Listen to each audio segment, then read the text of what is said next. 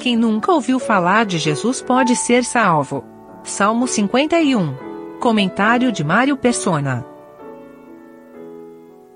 Muita gente lê a palavra de Deus e às vezes acrescenta coisas que não estão.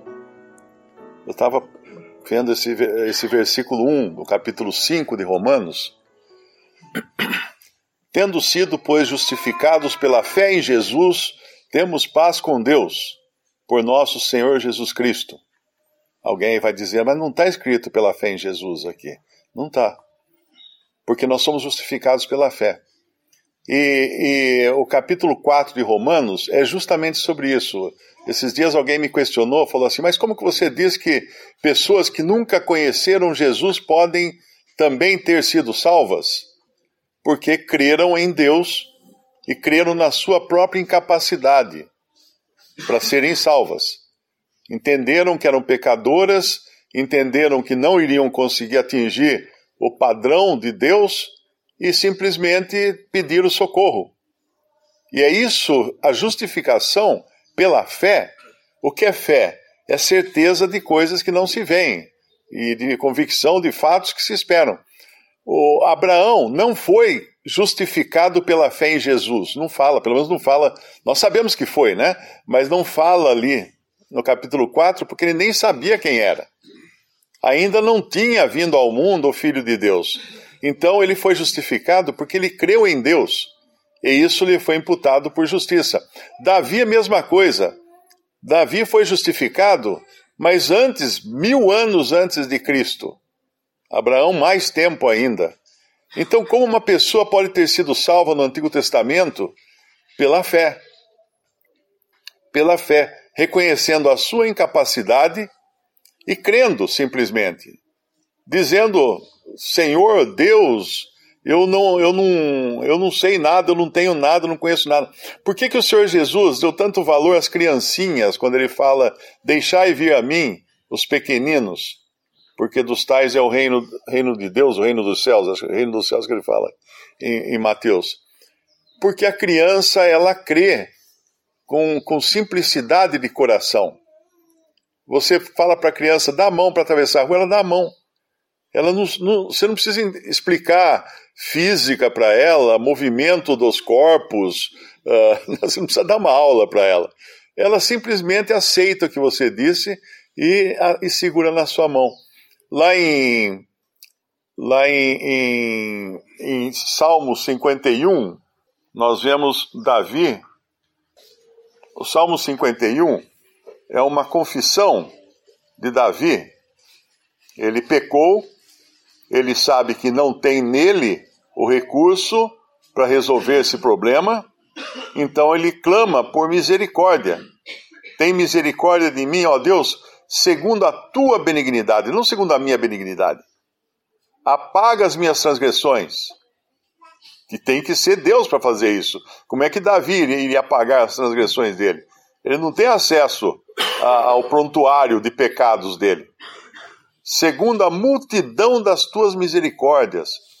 Olha um homem mil anos antes de Cristo reconhecendo a sua incapacidade, a sua imperfeição e clamando a Deus por misericórdia.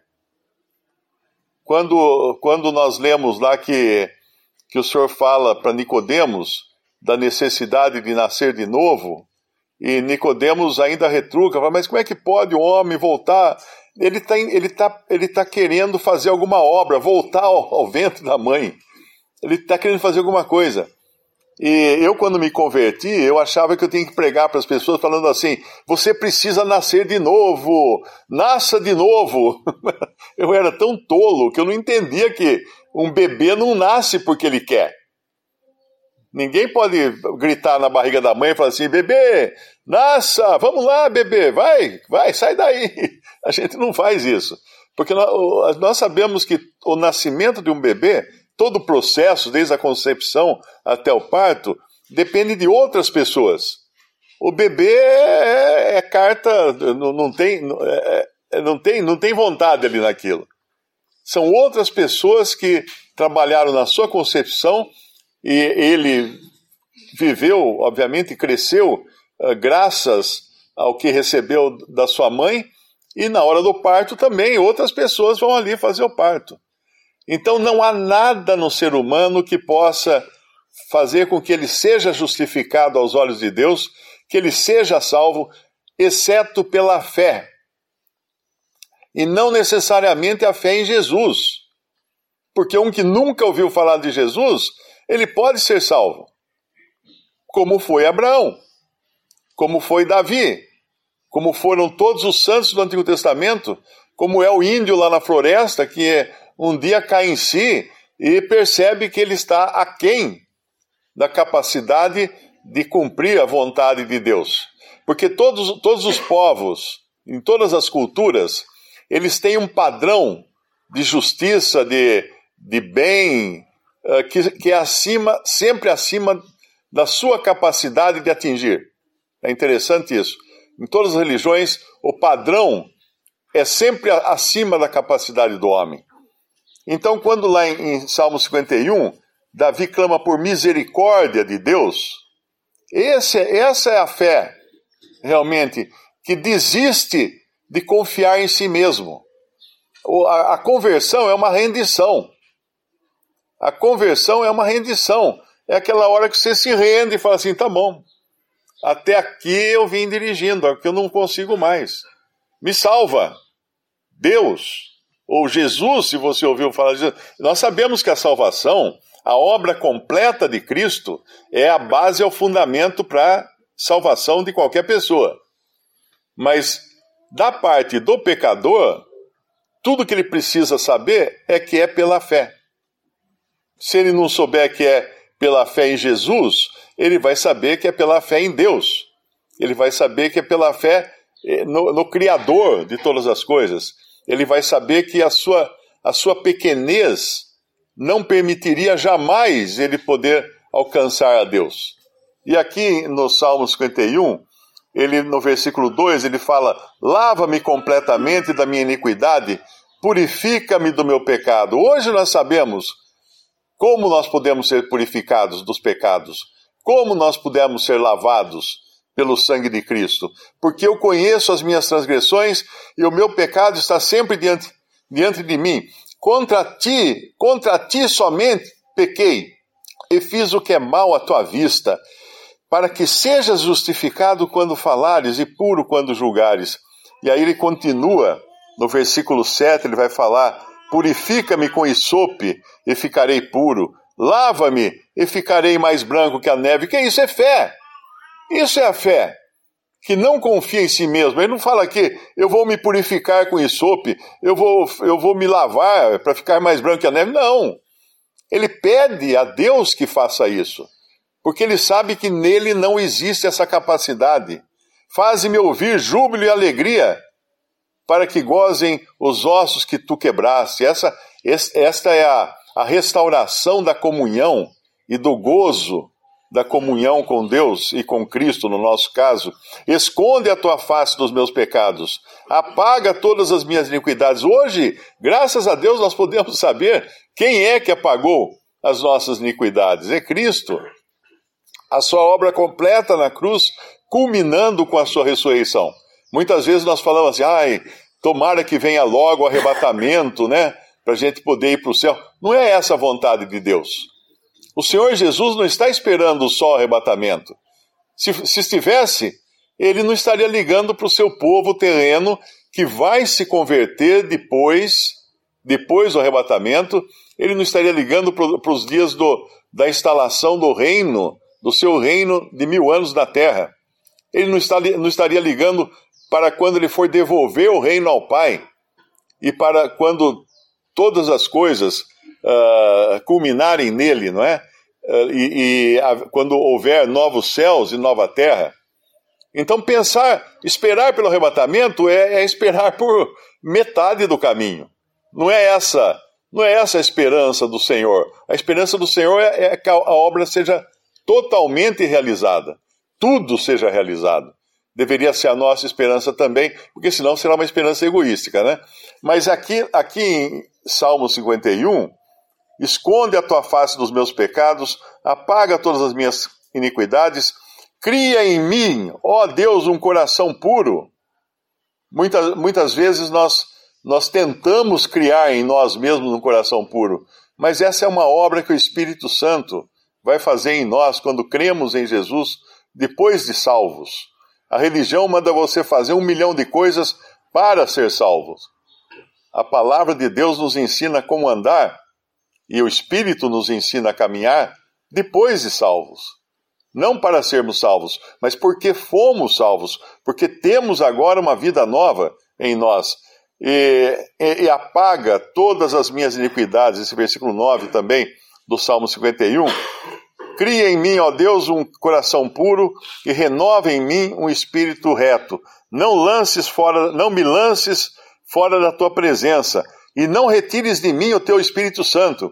Isso aqui Davi fala porque era no, antes da, da, formação da igreja, quando o Espírito veio habitar na terra, ele não habitava ainda na terra e ele não habitava permanentemente no salvo, como o Senhor prometeu que o Espírito Santo viria e estaria para sempre convosco. Ele falou para os discípulos. Então o Espírito Santo vinha à terra uh, entrava num dos santos de Deus para fazer uma determinada obra, energizava ele para algum ofício, alguma coisa, mas não habitava permanentemente. Por isso que Davi pede para não tirar dele o Espírito Santo. Mas no, no caso do crente hoje, nessa dispensação, o Espírito Santo nunca sai do salvo. Ele está salvo e é permanente a possessão do Espírito Santo. E no, no versículo no versículo 12, torna a dar-me a alegria da tua salvação, e essa deveria ser a nossa a alegria que nos, que nos motivaria todos os dias a fazermos todas as coisas, a alegria da salvação. Se alguém acorda de manhã e não está alegre com a sua salvação, tem alguma coisa errada. Está, tem alguma coisa errada. Sustém-me com o espírito voluntário então ensinarei aos transgressores os teus caminhos, aos pecadores a, a ti se converterão. Livra-me dos crimes de sangue, ó Deus da minha salvação, e a minha língua louvará altamente a tua justiça.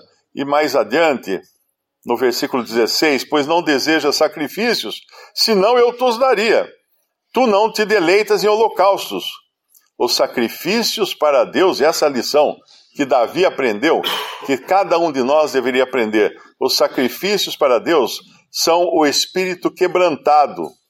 E um coração quebrantado e contrito não desprezarás, ó Deus. Então, em qualquer época, um coração contrito, quebrantado, que se achega a Deus, ainda que não tenha toda a informação, ainda que não tenha lido a Bíblia inteira, ainda que não, não saiba quase nada, ele se achega a Deus com o coração contrito e quebrantado e pede por salvação e clama por perdão de seus pecados, por, por perceber a sua, a sua incapacidade. E aí o Senhor faz a obra. Se, se dependesse de conhecimento, nós estaríamos todos perdidos. Né? Como o irmão diz, tempos atrás nós não conhecíamos tantas coisas como nós conhecemos hoje, então teríamos perdido tempos atrás. E só estaríamos salvos daqui a alguns tempos, quando soubéssemos mais coisas, conhecêssemos mais verdades da Bíblia. Não. A primeira verdade que eu tenho que conhecer é que eu sou incapaz, que eu sou inútil, que eu não tenho o que oferecer a Deus. E hoje, a segunda verdade é que eu tenho que crer em Jesus como meu Senhor e Salvador. Mas, de qualquer maneira, a fé, Deus não desprezou em tempo nenhum a fé. De quem quer que fosse, Deus não desprezou. Hoje nós estamos na, na, na vantagem de sermos o motorista de trás do amigo, né? O motorista do carro de trás do carro do amigo que está na frente, que para na, no guichê lá do, do pedágio e paga e fala assim: ó, cobra também do carro de trás. Hoje nós estamos nessa vantagem do carro de trás. E aí a gente chega no, na, na cabine, a moça fala assim: não, seu amigo já pagou. Uau! Que maravilha! Nós estamos nessa vantagem hoje, mas de qualquer maneira nós temos que crer que o amigo pagou, né? E, e hoje, hoje, né? Conhecendo, conhecendo o Evangelho. Mas esse versículo aqui, para mim, é a chave. Um coração quebrantado e contrito, não desprezarás, ó Deus independente da sua bagagem teológica, independente de todos as, as, os sacrifícios que fez a vida inteira, de todas as esmolas que deu, de, de estar ou não congregado ao nome do Senhor, independente de qualquer coisa, um coração contrito, não desprezarás, ó Deus. O Senhor vai fazer a obra nele e o Senhor vai mostrar a ele qual caminho seguir. Eu queria fazer só uma, uma observação do que eu falei. Na, o versículo 11 de, de Salmo 51 diz assim: Não me lances fora da tua presença e não retires de mim o teu Espírito Santo. Está Espírito Santo com maiúscula na tradução Almeida Corrigida Fiel. Mas o Lemão chamou minha atenção para a versão do Darby, onde está escrito assim: não, não me lance fora da tua presença e não, te, não tire de mim o espírito da tua santidade. Então não é realmente o Espírito Santo que seria tirado de Davi. Mas nós lemos em 1 Samuel que quando Davi foi ungido, o Espírito de Jeová se apossou dele. E em seguida, o Espírito de Jeová abandonou Saul.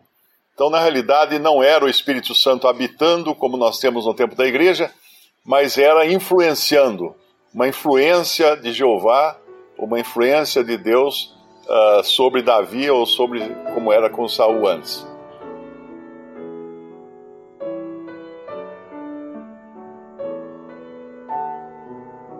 Visite respondi.com.br.